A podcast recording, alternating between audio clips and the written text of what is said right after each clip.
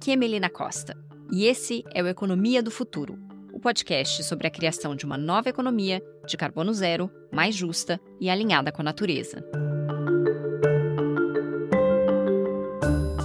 Na sua definição clássica, investimento é uma aplicação de recursos para a qual se espera um retorno financeiro no futuro. Mas tem um grupo cada vez maior de indivíduos e de instituições que vê o capital como um vetor de transformação e que, além do lucro, espera gerar também resultados sociais e ambientais. No ano passado, os investimentos de impacto ultrapassaram a marca histórica de um trilhão de dólares no mundo todo. Mas 70% desses investidores estão nos países desenvolvidos da América do Norte e da Europa. O episódio de hoje é sobre uma iniciativa que trabalha para a popularização dos investimentos de impacto no Brasil. Meu entrevistado é Leonardo Letelier, da Cital e Finanças do Bem. Ele está à frente da plataforma de empréstimos coletivos, que já ofereceu mais de 30 milhões de reais para empresas e cooperativas. Nessa conversa, ele explica como funciona a avaliação de risco desses negócios, porque muitos deles não receberiam recursos de bancos tradicionais, pelo menos não nas mesmas condições oferecidas pela Citaui. Nesse episódio, você ainda vai aprender sobre produtos financeiros de impacto mais complexos destinados ao mercado de capitais e sobre outras formas de usar o capital para o bem, como doações. Aqui nós conversamos sobre fundos filantrópicos e sobre endowments, uma alternativa incomum no Brasil, mas que já é usada nos Estados Unidos para garantir a perenidade de instituições financiadas pela filantropia.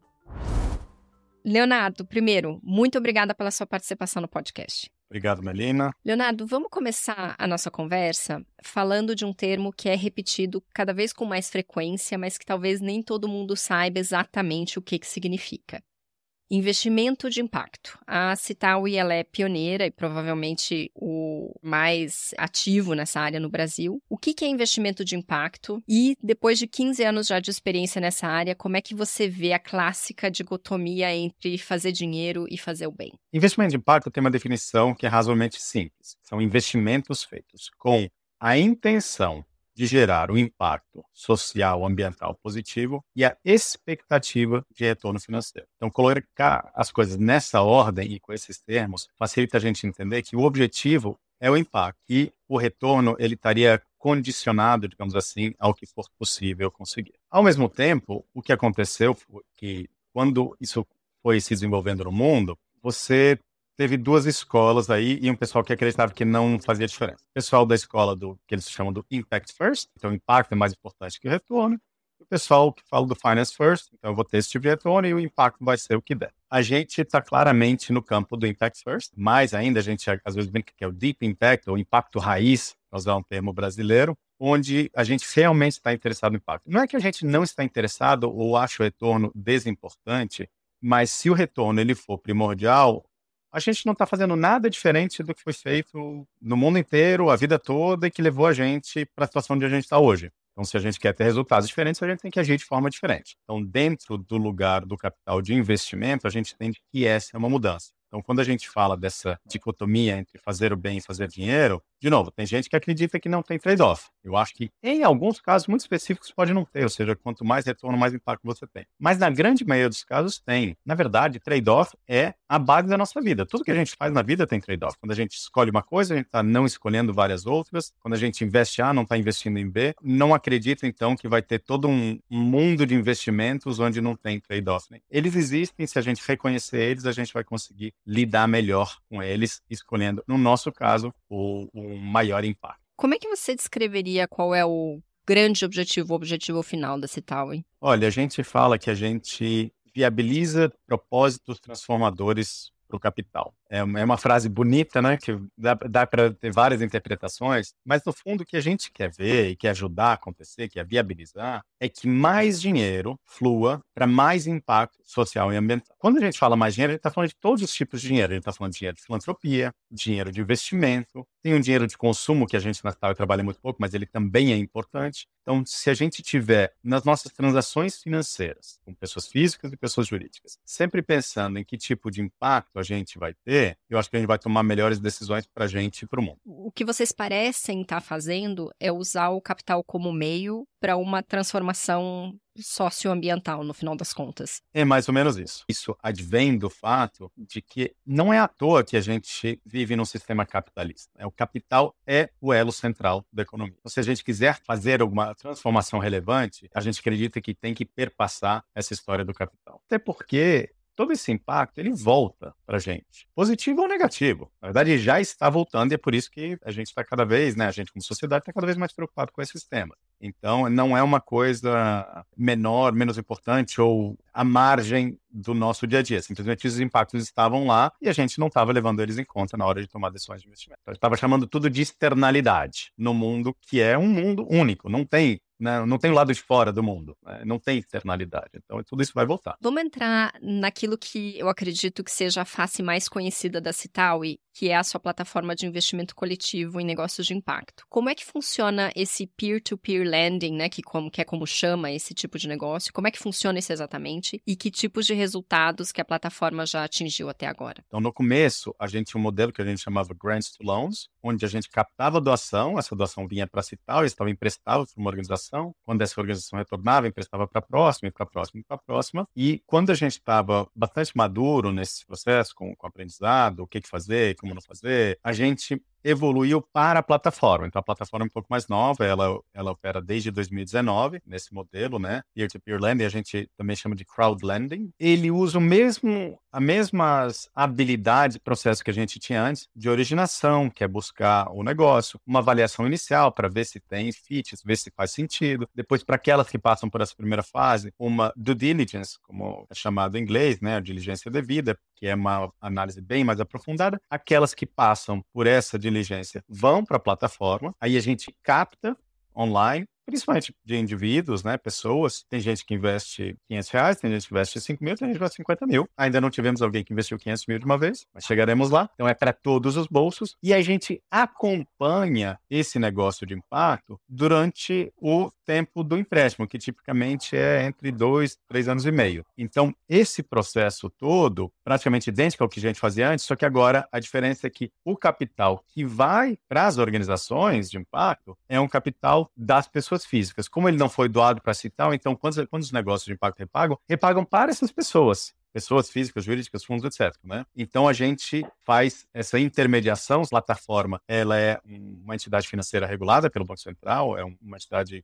razoavelmente nova, que chama SEP, Sociedade de Empréstimo de Pessoas, e a Cital é um correspondente bancário dessa plataforma. A Cital, então, fica com 5% do fluxo financeiro, só que isso não é suficiente para pagar conta de todas as atividades que eu mencionei. Lembra que eu falei? Originação, avaliação, do diligence, captação e acompanhamento. Então, isso são 4 ou 5 anos de trabalho, né? Desde o começo até o final do empréstimo. Né? E, obviamente, 5%, vamos supor que tem uma empresa que está captando 100 mil, né? Ou uma cooperativa que está captando 500 mil, ou mesmo um milhão, a gente está falando 50 mil reais para dividir em, vamos dizer aí, 48 meses, dá mil reais por mês, obviamente não paga o nível de especialização que a gente precisa para fazer isso. Então a gente também tem doações de institutos e fundações, principalmente, mas pode ser de empresas, pode ser de famílias, para a Cital e para financiar essa parte, para que a plataforma fique mais leve, do ponto de vista de custo, e então gere um empréstimo em condições a juros razoáveis para quem está tomando e atrativos para quem está oferecendo capital. Essa mistura de capitais, ou seja, utilizar o capital filantrópico para viabilizar esses investimentos, digamos, mais, mais próximos ao mercado, é o que a gente chama de blended finance, ou finanças híbridas.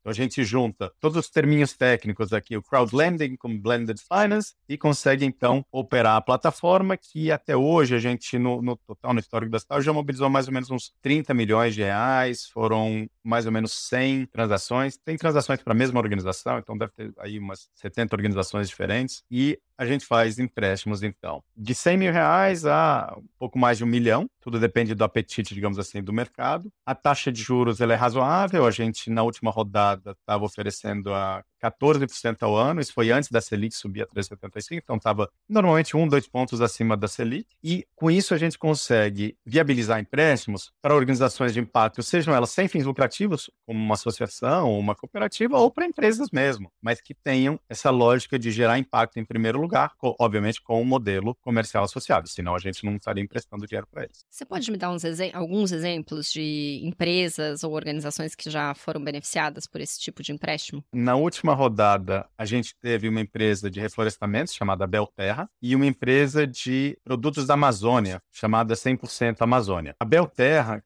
é uma, uma empresa que transforma áreas degradadas em floresta produtiva através do que a gente chama de SAF, que são sistemas agroflorestais. E junto com elas, a gente teve também uma cooperativa, cooperativa extrativista, chamada Copasmig. É, e tem um monte dessas aí. Empresa de chocolate, Narcal, de suco, outras cooperativas, né? Sementes do Marajó, empresa de ensinar programação para crianças, Manaus Tech, bem variado. Fiquei curiosa para saber quem são as pessoas que investem nesse tipo de negócio. Qual que é o perfil dos investidores dessa plataforma? Olha, é bem variado, porque parte da motivação de criar a plataforma é a gente gerar essa, esse diálogo sobre qual é o papel do seu dinheiro, onde você investe, onde o seu dinheiro dorme, que, que, que você tá, que mundo você está nutrindo com o seu dinheiro. Claro que seria muito mais fácil captar um milhão, é, cinco pessoas, 200 mil cada, mas a gente abriu justamente para todos os valores para poder democratizar o acesso ao investimento de impacto e essa discussão. Então a gente tem uma média mais ou menos aí de 3 mil, entre 3 e 5 mil reais, mas isso na verdade é feito de muitas pessoas que investem centenas de reais, várias pessoas que investem alguns milhares, algumas pessoas que investem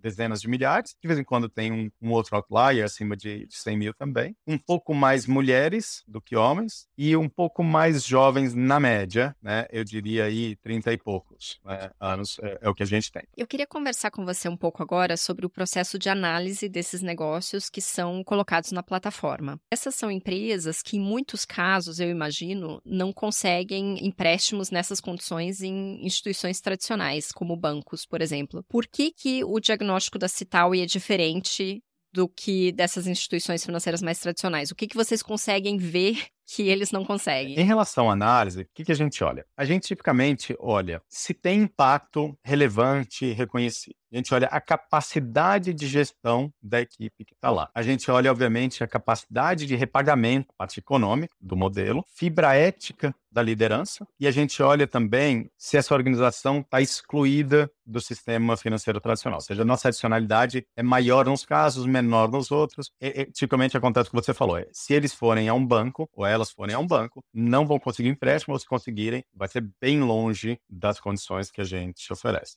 E aí, talvez o que a gente faz de mais diferente, por exemplo, quando as coisas dão errado. Então, vamos supor que uma empresa atrase o pagamento. Se ela atrasar uma vez, duas, três, quatro, cinco parcelas, o banco vai mandar para cobrança, atrasou mais um pouco, põe para perda e acabou, a vida que segue não está preocupado com o que ficou para trás. Para a gente é o contrário, porque se a empresa quebra, não só ela não retoma, retorna o dinheiro, mas também ela não gera impacto. Então a gente faz um grande esforço para ajudar as organizações quando elas têm problemas. Então não é assim, ah, você está me devendo, então eu vou, vou na sua casa pegar a sua geladeira. Não. Vamos ver o que, que, a gente pode fazer, como é que a gente pode ajudar você a gerar receita. Tem alguma questão jurídica? Podemos conseguir um, um escritório de advocacia pro bono para apoiar? A gente já refinanciou várias dívidas, especialmente na época do Covid, né? Eu entendi essa parte de entrar em campo para ajudar, mas voltando para a análise mesmo, o que, que a análise de vocês leva em consideração que um banco não leva? O que, que vocês conhecem mais profundamente da empresa do que um banco que permitem vocês tomar um risco que instituições financeiras tradicionais não tomam? Eu diria, primeiro, que a gente está disposto a tomar risco. Então, a nossa lógica é uma lógica de impacto. E o segundo é que acho que a gente tem um olhar, a gente não tem um modelo de scoring. Ah, tá aqui, você joga os números, cospe um número.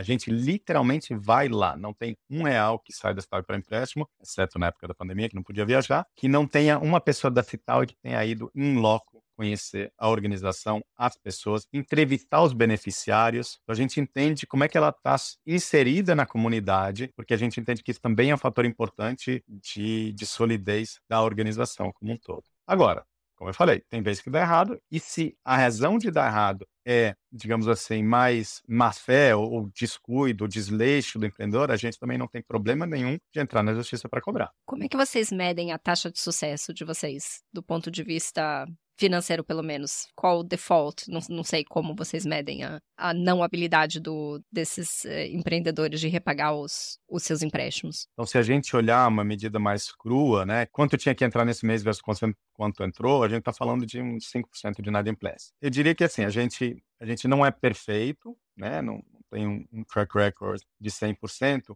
mas a gente também não tem um caso americanos. Então, quando a gente fala do mercado tradicional, é, às vezes a gente pensa como se estivesse tudo certo, tudo bem, e esse é o benchmark. Mas no mercado tradicional acontece muita coisa ruim também. Ok, vamos sair agora dos empréstimos e entrar em doações, que é uma outra forma de apoiar financeiramente o impacto social ou ambiental. Mas eu queria falar aqui de doações em maior escala. Vocês fazem a gestão de fundos de filantropia. O que, que são esses fundos e como é que eles funcionam? O que, que acontece? Para a Melina doar para o WWS, ou mesmo para a Citaui, ela não precisa de intermediário. Ela pode ir lá no nosso site, ela coloca seu cartão de crédito, quero doar recorrentemente para a Citaui 100 euros por mês. Maravilha. Agora, imagina que você, em vez de ser a Melina, é uma empresa. E que a empresa decidiu fazer uma, uma alocação filantrópica, uma doação, de qualquer valor, 100 mil euros, 1 milhão de euros, para um grupo de organizações. Mas esse grupo de organizações ainda não está totalmente definido. E está chegando o fim de ano e se você não fizer isso, o seu financeiro vai cortar o seu orçamento, não vai te dar no ano que vem. Como é que você faz? Ou se você definiu já o grupo ou parte dele, mas as organizações que estão do lado de lá são muito frágeis. Você fala assim, eu não quero passar todo o dinheiro de uma vez. Então a gente criou esses fundos filantrópicos que são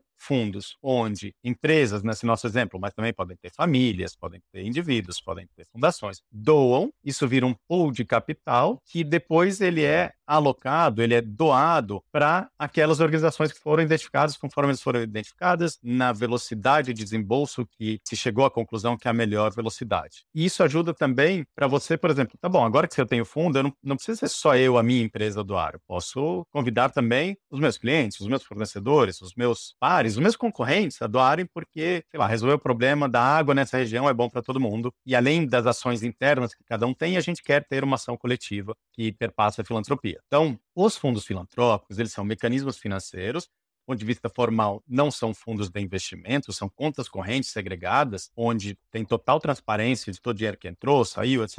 Esses fundos, então, ele tem um mandato definido e uma governança definida. Mas é muito flexível, é muito mais flexível do que você falar assim, não, vamos juntar todas as empresas aqui, vamos criar o, o instituto para cuidar de não sei o que lá. Isso aí você vai ter uma briga de governança, e elege, não elege, aí contrato, o diretor executivo aí tem que definir o aumento de salário dele todo ano, de acordo com a regra do sindicato, inferno. Quando, na verdade, na verdade, verdade, o que as pessoas queriam era fazer o bem, não era criar uma organização. Então a gente, de certa forma, faz esse papel. Nos Estados Unidos tem um nome, tem, são, são dois, duas coisas que a gente faz ao mesmo tempo. Chama Donor Advised Fund e Fiscal Sponsorship, que permite, de certa forma, incubar essas iniciativas com muito mais velocidade flexibilidade, com nível de compliance super elevado e é num custo bastante competitivo. A Citaui pode-se dizer que é uma espectadora privilegiada do que aconteceu no ambiente de doações no Brasil, né, nos últimos anos, porque vocês têm, vocês têm sido um dos principais viabilizadores disso no Brasil. O que, que mudou nesses últimos anos no perfil de doadores? Costumo dizer que o Brasil é um povo muito solidário, não tão doador assim. O que, que eu quero dizer com isso?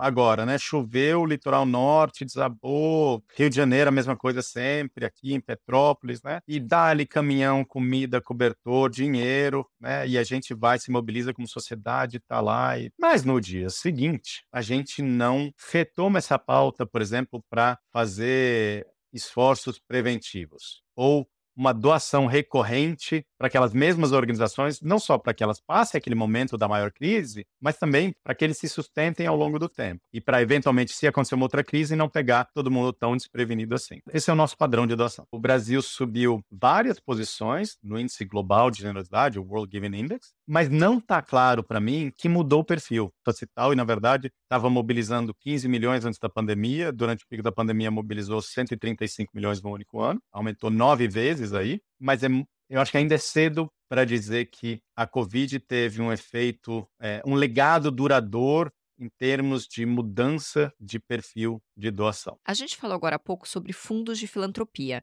mas eu queria explorar um caso mais específico: os fundos patrimoniais, conhecidos como endowments. Essa é uma modalidade menos explorada no Brasil, mas que é bastante conhecida por financiar universidades americanas.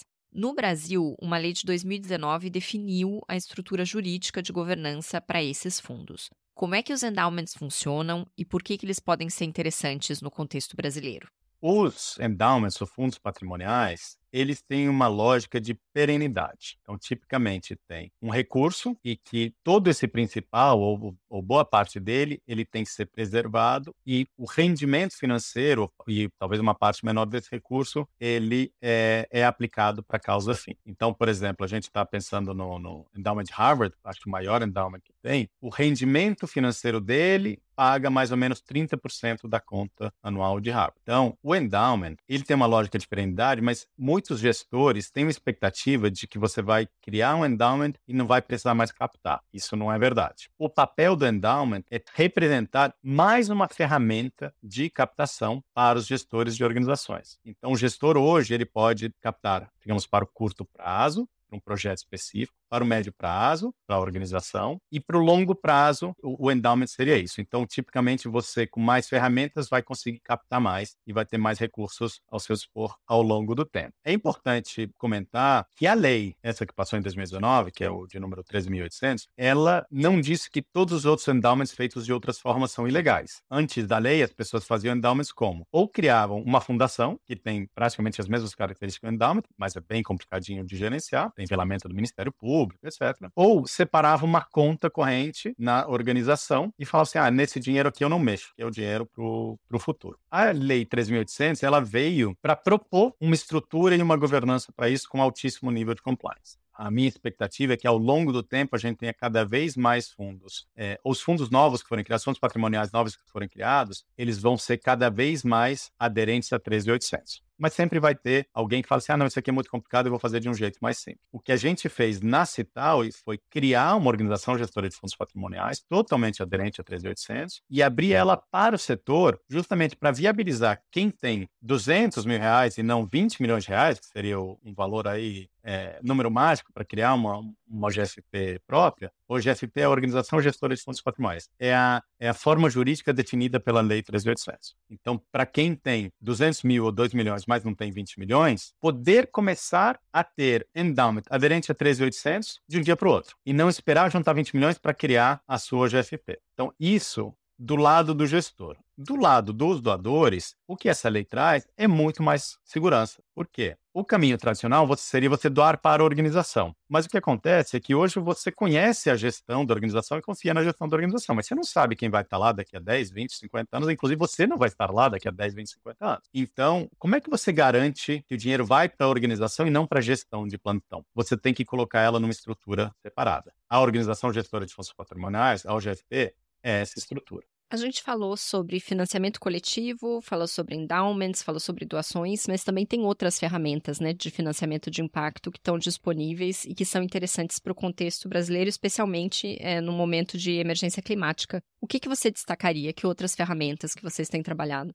Olha, a gente criou uma área que chama de Finanças de Conservação e Clima. Essa área ela começou com um programa de desenvolvimento territorial na Amazônia, no Médio do Uruguai, e é super bacana. Então, é, é um programa que é multifacetado, tem ações na área de educação, treinamento de jovens, é, soltura de quelônios, a cadeia de valor do pirarucu, fortalecimento da, da associação de mulheres. Então, é bem, bem completo. Mas a gente entende que, além desse programa, é, a gente também tem uma capacidade de apoiar no desenho de mecanismos financeiros para conservação e clima. Tem coisas que a gente já tem dentro de casa, como programas para serviços ambientais, e novas coisas que a gente está começando a desenvolver. Tem um título de biodiversidade, foi feito um na, na África, o Rhino Bond, que a gente acha que tem potencial de fazer alguma coisa parecida no Brasil aqui, com a onça pintada. Então, onde você mobiliza um capital do mercado de capitais, né? Você faz um título de dívida e parte dos juros eles estão atrelados à conservação de uma espécie bandeira. E a conservação daquela espécie, de certa forma, ela reflete que o ambiente está bem conservado. Então, você usa parte dos juros para pagar por essa conservação. Então, tem aí toda uma complexidade financeira para a gente lidar, mas eu acho que é uma coisa bem interessante que a gente pode fazer. E a gente tem uma, uma posição bastante privilegiada para isso, né? Porque a gente está inserido tanto nesse mundo social e ambiental, então a gente tem conhecimento para isso, quanto no mundo de finanças. Então, para conseguir juntar todas essas pontas, eu acho que a Staui está tá num lugar muito especial que permite fazer isso.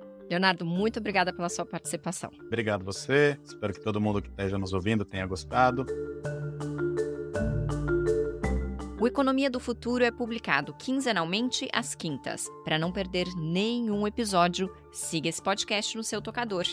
E antes de ir embora, eu quero te indicar outro podcast da rede Rádio Guarda-Chuva. É o Pauta Pública, conversas que ajudam a reimaginar o Brasil. O último episódio é sobre o Chat GPT e discute se essa tecnologia está pronta para vir a público e se o público está pronto para ela. Agora sim, até mais! A Economia do Futuro tem o selo da Rádio Guarda-Chuva. Jornalismo para quem gosta de ouvir.